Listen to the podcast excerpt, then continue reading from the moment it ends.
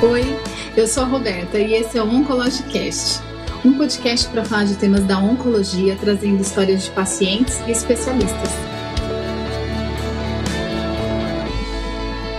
E o episódio de hoje é uma honra para mim, que eu tô com dois convidados super especiais. Eu gostaria de dizer que a minha mão está suando frio, porque eu sou fã dela. Ela que é uma potência, uma mulher incrível, de um sorriso largo, irradia alegria, vontade de viver e traz temas super importantes para reflexão de todos nós. Através do seu canal e do seu Instagram, o Supervivente, eu tô aqui com a Jussara. Jussara, obrigada por ter aceito esse convite. Eu me sinto muito honrada de te ouvir. Te ouvi a primeira vez há cinco anos atrás. E eu sigo você desde então no seu canal, no seu Instagram, nos seus vídeos. E é uma honra para mim te receber aqui. Obrigada, querida. Eu que agradeço. Eu, eu já te. Você já foi eleita minha fã número um, porque eu nunca vi me elogiar tanto. Obrigada pelo convite.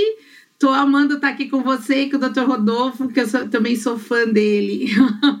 e o meu outro convidado, muito especial, que eu tô assim muito honrada de ter aceito o convite de bater esse papo aqui, é o médico paliativista, o Dr. Rodolfo Moraes, que traz esse tema no seu canal também com muita leveza e muito humor. Então eu tenho certeza que essa conversa de hoje vai ser incrível. O tema vai ser sobre cura. Mas antes da gente entrar nesse tema central, Jussara, conta um pouquinho pra gente da sua história, há quanto tempo você tá fazendo tratamento de câncer, conta um pouquinho para quem tá te conhecendo agora. Eu, eu costumo dizer que eu sou uma dinossauro como paciente, porque eu já saí das estatísticas, né? Já tô fora da curva. Eu tive o meu câncer primário, câncer de mama, em 2007 e em 2009 eu tive minhas primeiras metástases no, no, nos pulmões, aí depois em 2013 na calota craniana e nos ossos, né? E aí em 2019 no cérebro, e eu cheguei em 2023 seguindo em tratamento sem parar, né? Desde então, eu tenho câncer de mama metastático, então eu não estou mais num tratamento curativo, eu estou num tratamento paliativo. Pessoas têm um pouco de dificuldade de entender o que é isso, mas é exatamente essa matemática. Eu não estou num tratamento que vai me curar, mas que vai me manter viva e com qualidade de vida. Então, essa é a minha história. Claro, tem um monte de detalhes aí no meio desses 16 anos, mas eu acho que a maior mensagem é que hoje em dia é possível viver com um câncer avançado por muito tempo e com qualidade de vida. Nem todo mundo vai viver o mesmo tempo que eu,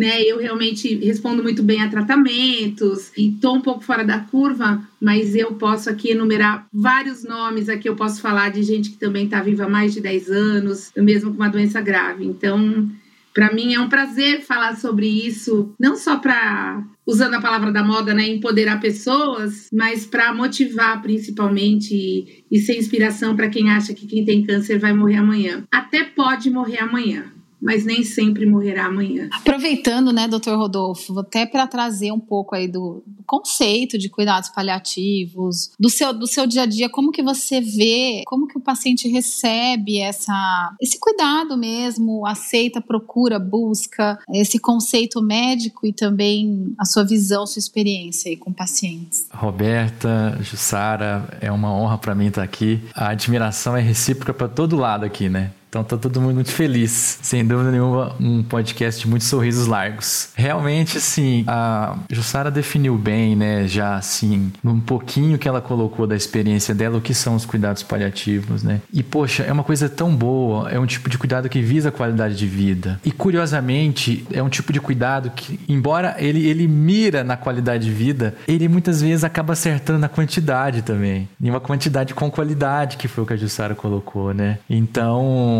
o cuidado, ele tem poder. E a gente fica pensando, poxa, uma coisa tão boa que busca qualidade de vida, busca essas coisas, por que ainda sofre tanto preconceito, né? Por que ainda sofre tanto pré-julgamento, né? Tanta confusão de termos, né? Por que as pessoas enxergam o contrário? Será que a gente está entregando esse peixe errado? Será que a gente não está sabendo vender esse peixe? Então eu acho que isso é importante a gente discutir aqui. E isso vai influenciar de forma extremamente importante aí a adesão dos pacientes e principalmente dos profissionais de saúde né, Roberta? A Jussara também sabe bem disso. Sim, é verdade. Eu escutei um vídeo seu, né, Jussara, que você falou um pouco da forma como você mesmo entendeu que o cuidado paliativo, antes de conhecer o cuidado paliativo, você entendeu que essa busca era sua, né? Assim, essa, essa busca por cuidar das suas dores. Muitas vezes eu tenho a impressão de que essa decisão, às vezes, ela pode vir do próprio médico que está cuidando do paciente como uma alternativa. Acho que é bem legal quando isso acontece. Mas também pode ser uma busca do paciente. Faz sentido isso? Faz. Eu acho que, é assim, cada um tem sua história pessoal, né? Relacionada a, a, ao câncer, a, sua própria história e do jeito que tudo acontece. Né? Cada um tem uma oportunidade. Eu tive duas oportunidades ruins, mas que me proporcionaram uma reflexão de como eu queria ser cuidada, né? Uma delas foi é, presenciar de, a morte de uma amiga que tinha a mesma doença que eu, que eu conheci aí nessa caminhada do câncer, conheci no hospital e tal, e ela virou uma grande amiga, e ela ficou nos últimos dias da vida dela numa ala do hospital que era a ala de cuidados paliativos. Eu nunca tinha ouvido falar em cuidados paliativos. Só o, a palavra paliativo me remetia a alguma coisa que não é verdade, né? Paliar é cuidar, mas o paliativo a gente tem no nosso vocabulário mais comum e coloquial de que é tipo fazer uma gambiarra, né?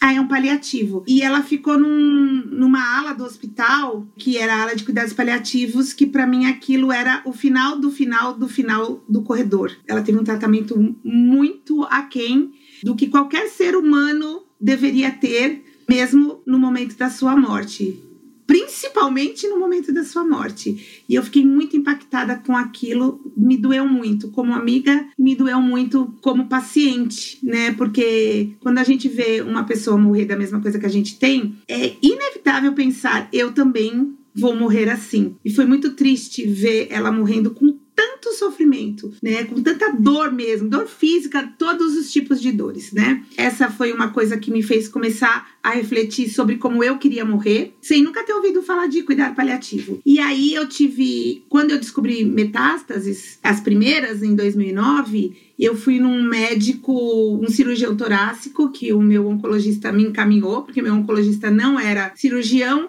e ele achava que era legal a gente operar o meu pulmão para tirar três nódulos maiores que eu tinha de um lado e depois o resto, né, que estava tudo pipocadinho, fazer químio. Quando eu fui nesse cirurgião, ele mal olhou na minha cara e ele falou assim: Ai, não sei por que, que o, o Miguel te mandou para cá. O teu caso não tem mais jeito, o teu caso é empurrar com a barriga. Eu não sei se foi na, na, mesma época, mas foi tudo muito junto. Então, essas duas coisas que aconteceram na minha vida foram tão marcantes que eu nunca tinha ouvido falar em cuidado paliativo, a não ser o nome da ala do hospital, que eu tinha achado aquilo horrível, né? Eu pensei comigo, eu não vou morrer assim. Não é desse jeito que eu quero morrer, não é desse jeito que eu quero ser tratada. E a partir de hoje, eu não vou deixar que nenhum médico diga para mim que o meu caso é só empurrar com a barriga. Ele vai ter que olhar no meu rosto, ele vai ter que investigar o meu caso, ele vai ter que se desdobrar para realmente me dar uma resposta que me convença, né? Porque assim, ele nem me viu, ele não viu o exame, ele não viu nada, ele, ele já foi reclamando que o meu caso não tinha mais jeito porque era metástase. Então, eu acho que isso já faz muito tempo, foi em 2009, né? Hoje em dia eu percebo que os médicos estão se abrindo para esse assunto. O doutor Rodolfo pode falar melhor sobre isso, mas eu acho que agora a, a gente tem uma nova geração de pacientes que já estão descobrindo logo de cara, porque tem essa paciente que está aqui, que sou eu, que faço um trabalho em relação a isso, e mais um monte, que eu também posso falar um monte de nome de, de gente aqui, que não, não é só câncer de mama, de vários tipos de câncer, que também fazem um trabalho de trazer esses pacientes para eles entenderem o que eles têm, para eles quererem saber, porque informação realmente salva e entender. Depois, né, eu fui aprendendo, me informando, conhecendo gente e eu aprendi que o cuidado paliativo não vai me curar, mas vai me, me fazer viver melhor enquanto eu for essa doente em tratamento que não é um tratamento curativo, né? Então, eu fui procurar algumas coisas para aliviar as poucas dores que eu tinha. Eu, como eu disse no começo, eu sou uma paciente meio fora da curva, né? Eu não tenho muita dor, mas eu não aceito ter nenhuma dor. Quando eu tenho alguma coisa que me incomoda, eu vou atrás. E por que, que eu tô falando isso? Eu não sei se eu tô me adiantando, mas porque eu ainda não tenho um médico paliativista para chamar de meu, por conta de convênio, plano de saúde. Mas como eu sei muito, entre aspas, né, sobre o assunto, eu vou atrás de aliviar minhas dores, porque o doutor vai falar melhor sobre isso, mas o cuidado paliativo nada mais é do que alívio das nossas dores. Não é sobre a morte. As pessoas falam, não, eu nem quero falar de cuidado paliativo, né?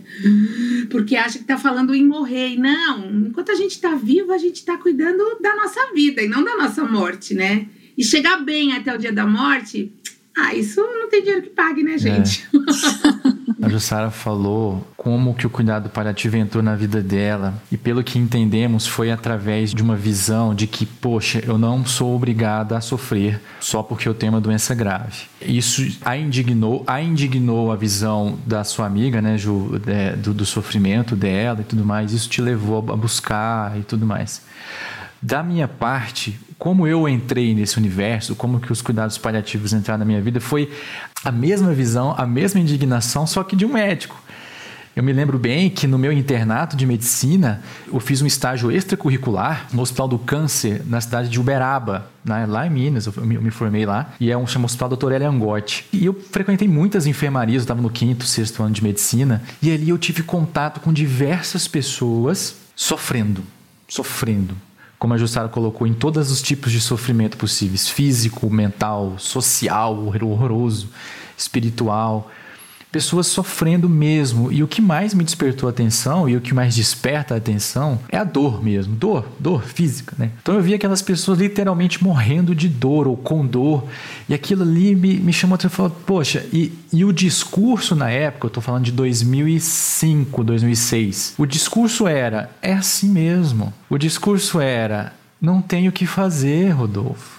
Mas, professor, não tem alguma coisa. No... Não, Rodolfo, é assim. Agora é esperar, agora é. Mas caramba, não pode ser só isso. E isso, essa, essa formiguinha que indignou a Jussara com relação à sua amiga e ela mesma. Também me mordeu nessa ocasião e falou: Poxa, não pode ser só isso. Tem que ter alguma coisa a mais para fazer, não é possível. E aí ali começou a despertar. Já fiz, já busquei uma pós-graduação em dor assim que eu formei, porque dor era o que mais me chamou a atenção. Depois eu fui entender por que, que eu escolhi isso. E aí dali veio o cuidado paliativo desde então até hoje. E aí eu percebo isso que a Jussara falou: as coisas têm melhorado dos anos 2000 para cá, principalmente, nos últimos 20 anos 10 principalmente, por conta de uma série de fatores de acesso à informação, de melhoria da qualidade de educação e tudo mais, mas também, principalmente, por um levantar de vozes de pessoas, de pacientes e famílias indignados com o sofrimento. Tá? As pessoas chegaram no século XXI cansadas de uma visão biomédica restrita à matéria que não considere a pessoa como uma pessoa. E o reflexo disso dentro do cenário das doenças graves deu esse boom, né, que eu posso não sei se eu posso chamar de boom, mas tem sido um crescimento interessante dos cuidados paliativos. Nossa, excelente, é exatamente isso. Que bom, né? Graças a Deus, né, que está se abrindo um, uma, uma brecha, uma porta, né, que as pessoas sofram menos. Falta muito. Falta muito. A caminhada é longa, tá longe de estar tá falando assim, mas. É, porque além de tudo, a caminhada fica mais longa ainda porque tem que fazer todo um trabalho de desmistificar um monte de coisa, né? É. Primeiro você tem que desmistificar muita coisa para começar a explicar o que é aquilo de verdade, né? Porque é. as pessoas uh, têm uma ideia do negócio totalmente errado. É. é o que você falou, até os médicos eu conheço, como eu lido muito com com pacientes, né, que, que me escrevem muito, que interagem muito comigo, e elas falam, ah, eu fui tentar falar de cuidado paliativo com o meu médico, ele falou, não, ainda não é hora. É. Então, se o médico fala que não é hora, você, paciente, fala o quê? E a gente sabe, né, que o cuidado paliativo, ele é um cuidado desde o do diagnóstico. Ideal, é então, ideal. você tem um câncer hoje, se descobriu, você já pode é, procurar cuidado paliativo. Mesmo que você entre em remissão, se cure, e tudo bem, você usou o cuidado paliativo quando você precisou, se não precisa mais, não usa. Eu tô errada, doutor? E pelo menos eh, foi isso que eu aprendi, né? Então, todo mundo pode se beneficiar, quem tem uma doença grave, ameaçadora da vida, a partir do diagnóstico. Corretíssimo. E acredito, né, Jussara, que eu acho que foi o cuidados paliativos que te possibilitou chegar nessa visão de cura, nessa plenitude, assim, de, de elaborar as coisas da forma como você elabora, Não sei, faz sentido? Porque é um cuidado tão amplo, né? É, alguém um dia desses eu abri uma caixinha lá no Instagram, né? As caixinhas do Instagram são muito são muito legais, porque a gente aprende, a gente ri, a gente se diverte, a gente fica com raiva, é tudo ao mesmo tempo. E uma pessoa me falou assim: Ah, você já era assim ou você fez uma construção para ser assim? Gente, eu não tinha câncer antes, né? Então, depois do câncer, eu fui pensar sobre como era. Fui pensar, não, né? Eu fui viver eu comecei a viver como uma paciente com câncer. E aí, óbvio que eu elaborei um milhão de coisas na minha cabeça, né? Então, isso foi uma construção, sim. Obviamente que no começo, eu, como todo paciente, eu queria me curar.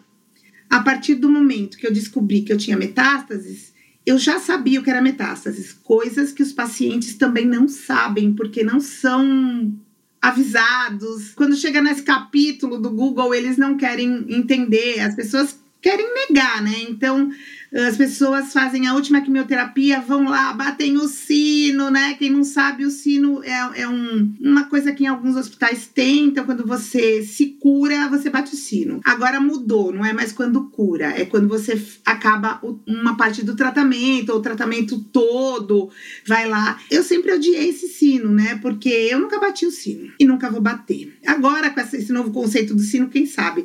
Porque cura para mim nessa elaboração que eu, graças a Deus, tive 16 anos para elaborar e todo dia eu elaboro mais um pouquinho na minha cabeça, porque não é fácil. As pessoas acham, ai, nossa, ela é toda desconstruída. Nossa, como ela lida bem com o assunto morte. Ai, como ela lida bem com a vida dela. Lido, mas também tem os meus sofrimentos também choro, também, se pudesse voltar atrás, não queria ter câncer, não queria mesmo, mesmo com tudo de bom que me aconteceu nesses anos todos, né? E por que que aconteceu coisas boas? Porque eu tô viva. Então é isso que as pessoas têm que entender, que elas não são a doença que elas têm. Então elas podem, pode acontecer mil coisas legais durante a tua vida com câncer, né? Se você se colocar no lugar de uma pessoa comum e não só de um paciente. Se você se coloca no lugar só de doente, você vai ser tratada como, só como doente, você vai viver uma vida só de doente. Então eu elaborei isso muito cedo, graças a Deus também, e eu entendi a cura não como ausência de doença. Eu sou uma pessoa muito curada, muito curada mesmo que eu morra amanhã, né? Eu eu sou muito curada porque eu entendo a minha vida sim como uma mulher que tem uma doença grave, ameaçadora da vida, que provavelmente irá morrer desta doença. Até porque eu nem admito muito morrer de outra coisa, eu acho uma sacanagem comigo mesma. Eu viver tanto tempo com câncer e morrer atropelada, né? Não quero. então eu, eu elaboro isso muito bem, mas é, teve uma construção de pensamento, de reflexão. Né? Então, para mim, a cura é todo dia sim, a cura é quando eu acabo o dia sem dor, acabo o dia esticando todas as tarefas que eu tinha me comprometido a fazer, quando eu fiz uma coisa que eu gosto muito, que para mim me dá um prazer enorme. Então fazer o que eu gosto é muito cura para mim. É quando eu também me livrei de várias coisas que me prendiam a obrigações. Claro, a gente tem uma. A gente vive num mundo cheio de regra e tal. Mas tudo que eu pude me livrar de coisas que me faziam muito mal, eu tô fazendo essa construção também. É difícil, não é fácil. Gente, viver não é fácil, mas é legal pra caramba, recomendo, né? Então, ser curado para mim é isso, não é não ter uma doença, porque eu tenho uma doença grave. Mas ser curado para mim é viver intensamente todos os dias, até o dia da minha morte. Né? Então, enquanto eu estou viva, eu vou estar tá viva, eu não vou morrer antes daquele dia, daquele último suspiro. Doutor Rodolfo, e na sua prática clínica, na sua experiência com cuidados paliativos, você vê assim essa mudança nos seus pacientes, assim como a Jussara traz essas reflexões? Compartilha um pouco com a gente a tua experiência. O que, que eu tenho observado ao longo desses anos, né? São 12 anos lidando na área. A concepção de cura que as pessoas têm, vale para todos depende da concepção de doença que elas têm. E a concepção de doença que elas têm depende da concepção de saúde que elas têm. Então, para aquela pessoa que saúde é ausência de doença e doença é uma avaria da máquina, a cura só é possível se consertar a máquina. Então, é uma visão limitada. E é uma visão infelizmente, a mais difundida e praticada, inclusive culturalmente no Ocidente. É a visão que o profissional de saúde aprende. Então, olha como a gente está nadando contra a maré, mas a gente está nadando. A gente aprende na faculdade que nós somos técnicos formados com um certo saber, cuja responsabilidade é consertar o defeito de uma máquina que se chama corpo humano. Esse defeito nessa máquina não está permitindo que essa máquina funcione adequadamente no ponto de vista do seu condutor. E aí nós somos chamados com o nosso saber como mecânicos para consertar aquilo. E quando a gente não consegue consertar aquilo, ou quando o dono dessa máquina, o ser humano ali, a pessoa, vê que não é possível consertar a sua máquina, ela se sente frustrada e o profissional se sente frustrado. Então, essa é a visão mecanicista de saúde, de doença, é a visão biomédica, é a visão que a gente aprende, é a visão que a gente repassa como profissionais. Por que, que o médico que a Jussara falou tem dificuldade? Falou, não, agora não, não, não vou te encaminhar para cuidado paliativo, não é hora porque ele está focado na doença, porque ele se vê como mecânico, entendeu? Então, essa é a visão de saúde que ele se baseia. Ele não tem culpa, coitado. Ele foi ensinado dessa forma. É lógico que todo mundo pode rever os próprios conceitos se quiser, né? melhorar, ampliar. Mas, em última análise, ele, ele, foi, ele foi doutrinado dessa forma. E muitas pessoas são assim. Então, o que, que eu vejo ao longo desses anos? Cura depende do ponto de vista, tá? As pessoas que passam a se enxergar, os pacientes que eu observei, que eu observei nesses anos, que passaram a se enxergar além da matéria, o que, que é o além da matéria que eu estou falando? Emoções, relações sociais, relações espirituais, né? Como, poxa, eu, sou, eu sou mais que o câncer, a gente está falando disso, né? Essas pessoas, elas conseguem enxergar cura em diferentes esferas e em diferentes partes da sua própria vida e da sua própria trajetória. Então elas ressignificam. E isso influencia, olha só, curiosamente, na esfera física. Então são pessoas que tendem a ter uma resposta melhor aos tratamentos, são as pessoas que tendem a ter um controle melhor de sintomas. Eu acho que muito disso da sua saúde espiritual em estar enxergando-se, tá? Esse ser humano de uma forma ampliada. Então, eu tenho uma curiosidade para o doutor Rodolfo. Você, antes de ser paliativista, era clínico, é isso? Então, você não perdia pacientes, né? Assim, normalmente, você não lidava com a morte? Oh, ou lidava? Lidava, lidava sim. Porque eu fiz residência de clínica médica. E nas enfermarias de clínica médica, todo mundo sabe, quem lida aí na área a morte acontece semanalmente, às vezes diariamente. São pacientes frágeis, idosos. É uma enfermaria essencialmente para cuidado paliativo, né? Muitas vezes, né? Então, é, já meio que fazia parte do meu dia a dia. Tem o resto da pergunta agora, né? Tá. É mais difícil lidar com a perda de um paciente? Porque eu acredito que, como clínico, era uma frustração por conta de tudo que você falou, né? Porque o médico, ele aprende que ele estuda para cuidar daquela máquina e tem que salvar aquela vida, né? Uh, então era mais difícil perder um paciente naquela circunstância ou agora que você é paliativista, que você eu acredito que, óbvio que tem um distanciamento, mas eu acredito que acaba tendo um envolvimento maior com o paciente, com a família, ou eu estou enganada? Me, me explica melhor isso. Olha, sem dúvida nenhuma, enxergar as coisas com o olhar dos cuidados paliativos traz uma leveza muito maior. Você estudar e colocar em prática os princípios dos cuidados paliativos traz uma leveza maior diante dos casos, diante do paciente, diante da família. Consequentemente, você acaba enxergando lidando com a morte de uma forma diferente, com um olhar muito mais voltado para o processo e não para o desfecho em si. O desfecho em si a gente sabe que ele pode acontecer, né?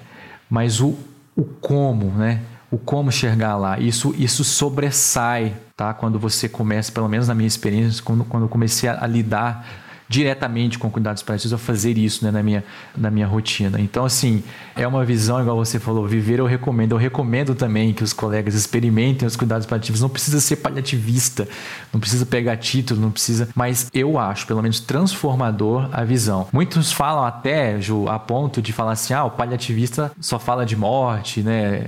Fala assim de uma forma como se morte não fosse nada, não dá valor, é frio às vezes. Eu já ouvi isso. Mas não é. É que a gente aprende a enxergar com mais naturalidade. Tudo aquilo que você não, não tem que lutar contra se torna algo mais natural e espontâneo. Porque antes, quando você tem que lutar contra, lutar contra a morte, meu paciente não pode morrer, meu paciente tem que viver mais, mais tempo. É, e aí a morte ela cria um tamanho desproporcional e acaba tampando todo o resto, né?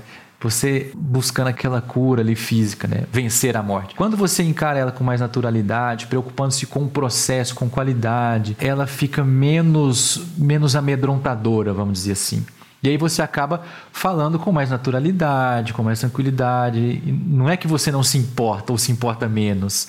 Muito pelo contrário você se importa mais, mas ela é algo mais natural. Ai, cuidado paliativo realmente é uma coisa que, que ajuda muito, né? Queria poder gritar assim para todo mundo, né? Não negue, não ache que estamos te empurrando para a morte, né? Porque ainda é um caminho bem difícil, né? É muito pouca gente que sabe sobre isso. A gente que está envolvido, né, nessa nessa seara, então a gente conhece muita gente que já sabe o que é cuidado paliativo, mas eu acho que em porcentagem deve ser muito pouca gente, né, doutor? É.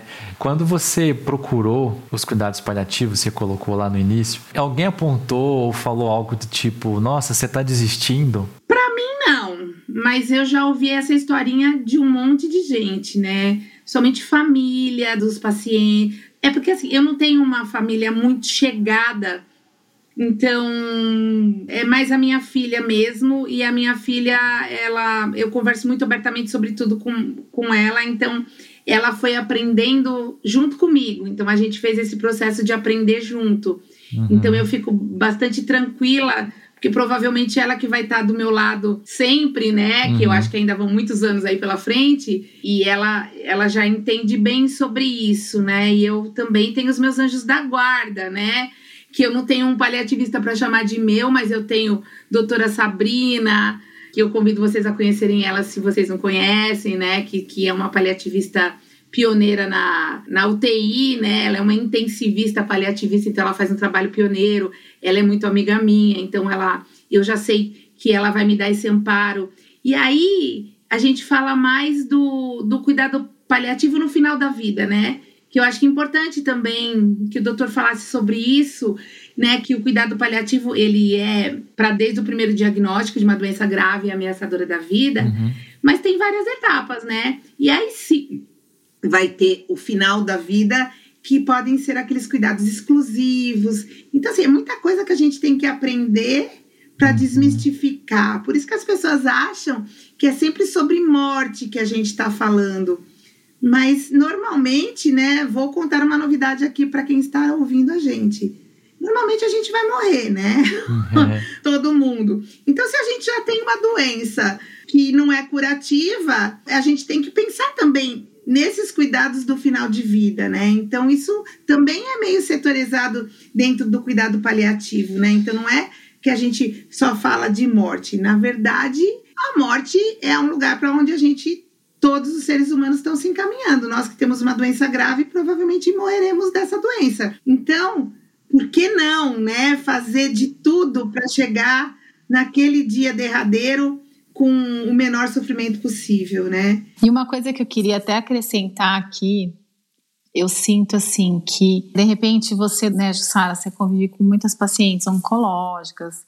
O doutor Rodolfo tem os pacientes, o convívio dele, médicos mas eu falo até como uma pessoa que, né, eu não estou em nenhum grupo nem no outro, mas assim, o quanto esse tema, eu acho que ele é um tema para todos. Ele é um tema para empoderar as famílias, empoderar as pessoas que, por exemplo, né, se em algum momento da minha vida eu passar algum familiar, eu vou entender que aquilo que a pessoa está falando é algo natural, algo importante, algo que vai aumentar o tempo de vida, aumentar a qualidade de vida. Então, assim, eu acho que esse tema, eu acho que não só o tema em si, as reflexões que vocês estão trazendo, elas servem para qualquer pessoa. Porque eu acho que essa questão da gente ser doente ou não ser doente, ser curado ou não ser curado, saúde, enfim.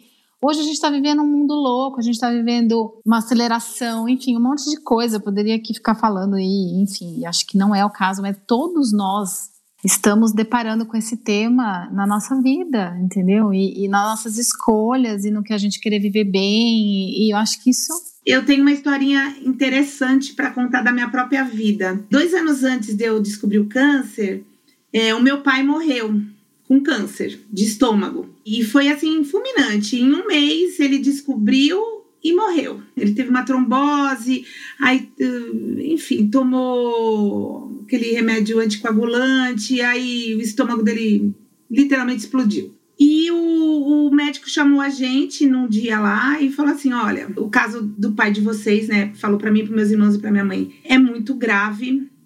A gente pode tentar uma cirurgia, mas eu não acredito que ele passe do pós-cirúrgico. Eu fui a primeira a falar: opera! Porque eu queria muito salvar meu pai. Queria muito. Meu pai é meu grande amor, assim, da minha vida. E eu era ignorante, ignorante de ignorar mesmo, né? o que, que eu queria? Eu queria salvar o meu pai. Então, se aquela era a última alternativa, eu queria usar a última alternativa. Hoje, eu já sei que se for minha mãe, minha mãe tá viva ainda. Se acontecer uma coisa dessa com a minha mãe, eu vou falar: não opera. Claro, eu vou me certificar que realmente não vai ter benefício nenhum né, fazer a cirurgia, que é a mesma coisa que eu quero para mim. Eu, logo que eu falando naquela construção de pensamento, que a gente falou no comecinho, quando eu fiquei doente, que eu descobri que eu tinha câncer, eu falei assim, não, eu, se eu tiver para morrer, pode me entubar, pode fazer o que quiser, pode eu, eu quero que faça tudo que tiver direito para me salvar. Hoje eu já não penso assim, porque eu aprendi sobre várias coisas no cuidados paliativos e eu sei que a melhor alternativa talvez não seja me entubar, talvez não seja me operar, talvez não seja me levar, sei lá, para UTI e que eu posso ter também fazer essa escolha, sabe, de onde eu quero morrer. O que que eu posso fazer hoje que eu tô muito ruim? Eu posso ir até, sei lá, como fez a minha amiga Renata, posso ir até os uh, Cunha, ver as, as alfazemas e lá, lá, lá. E ela foi. Ela foi. Foi quase que um, um exército com ela. Ela saiu do hospital, a caminha dela ficou lá e eles, eles levaram ela pra Cunha com fralda, com cadeira de roda, com pai, com mãe, com irmão, com marido. E foi um dia lindo que ela viveu, sei lá, três, quatro dias antes dela morrer, sabe? Meu pai, eu não me culpo por isso, né? Mas eu tirei a chance dele de viver mais uns dois, três dias com a gente, conversando, falando bobagem, comendo não porque ele não conseguia comer, né? Mas de repente, em outro caso, sei lá, comendo alguma coisa que ele quisesse muito e até então tinha sido impedido de comer por conta da doença. Então hoje eu não faria isso com meu pai. Eu sinto muito de ter insistido, sabe? Mas é, é ignorância. Então hoje a gente tem mais condições de saber. Então com a minha mãe, eu espero que, que ela não morra assim assim, né? Que seja uma coisa menos traumática, mas eu já vou escolher diferente. E para mim também já vou deixar por escrito, né? Que isso também, as diretivas antecipadas, né? De cuidado, é assim que, que fala? De vontade. É de vontades, é. Tem muita coisa pra gente aprender que a gente pode fazer pra gente morrer do jeitinho que a gente quer e da melhor maneira, né? Eu aprendi também sobre alimentação. Então, o cuidado paliativo é isso, gente, é conforto, é, é um maior conforto para o paciente que, que der para dar para ele, né? Falando a respeito dessa questão de cura, o que, que eu observo também? A família também passa por esse processo. Então, tem muitas famílias que encontram, de alguma forma, cura também na trajetória de doença de seus entes queridos, em diversos aspectos também. Porque a família, ela também adoece junto e os cuidados paliativos, em seus princípios, também abordam, abraçam, acolhem a família do paciente também. Muitas vezes, até inclusive com necessidades maiores que as dos próprios pacientes, né? Então, a família caminha junto e ela vai se encontrando, se reorganizando e se curando também ao longo desse processo. E eu nem estou falando apenas exclusivamente de cura física obviamente. Estou falando do aspecto emocional, espiritual, de ressignificação. Então a família também passa por tudo isso e encontra também em muitas vezes, logicamente, nem todas, umas em maior grau, menor grau, isso é muito individual, muito íntimo, também encontram cura. Eu acredito muito nisso e que realmente assim, que vocês continuem esse trabalho lindo que vocês fazem de falar sobre esse assunto. A gente sempre deixa um linkzinho de vocês na bio do episódio, divulga assim o canal de vocês também no Instagram, porque vocês falam desse tema, né? E eu acredito que é isso, né? Esse trabalho realmente de passo a passo a gente conscientizar e levar essa informação. O podcast também tem essa função, essa finalidade. Eu aprendo demais cada vez que tem uma gravação. Aí eu poderia ficar aqui horas falando com vocês. Realmente, assim, acredito que essa conversa ela, né, é um tema amplo. Acho que tem várias coisas interessantes. Esse é um primeiro bate-papo, quem sabe, né? Saem outros, mas eu acho que é, queria agradecer imensamente tudo que vocês trouxeram e queria deixar aberto para você, para o Dr. Rodolfo, fazer as últimas considerações, coisas que você quer deixar uma mensagem, alguma coisa a respeito aí da cura, a respeito dos cuidados paliativos. Ah, eu, eu amo falar sobre isso, né? Adoraria ficar falando mais tempo. Estou disponível para próximos convites. Mas eu queria enfatizar a história da cura, né? Para nós pacientes é muito complicado quando as pessoas chegam e falam assim: ah, mas você tá curado, né? É só uma manutenção, né? Esse tratamento. Então as pessoas têm muita dificuldade em lidar com pessoas que estão doentes, então elas ficam negando essas pessoas né? E pra gente é horrível, porque a gente tá vivo, né? E, e é o que eu falei. Se hoje eu tô aqui podendo falar num podcast, né, que eu me arrumei para vir para cá, que eu tô arrumada, que daqui eu vou para outro lugar, que hoje é véspera de feriado, então assim, que eu vou passear. tudo isso é cura, né? Poder realizar coisas é estar curado para mim. Então, quanto mais pessoas entenderem e puderem, quando me veem e estiverem comigo, me ver como uma pessoa curada, mas que tem uma doença, eu fico muito mais, até, vamos dizer assim, orgulhosa, né, do que eu pude fazer com a minha vida sendo doente, né, e que eu não me coloquei num lugar de miséria, né, de num lugar de ninguém me ama, ninguém me quer, porque minha vida é uma droga né? Eu, eu entendi isso como uma coisa para mim, que tinha que ser para mim, que eu tenho que lidar com isso da melhor maneira possível, porque não muda, né?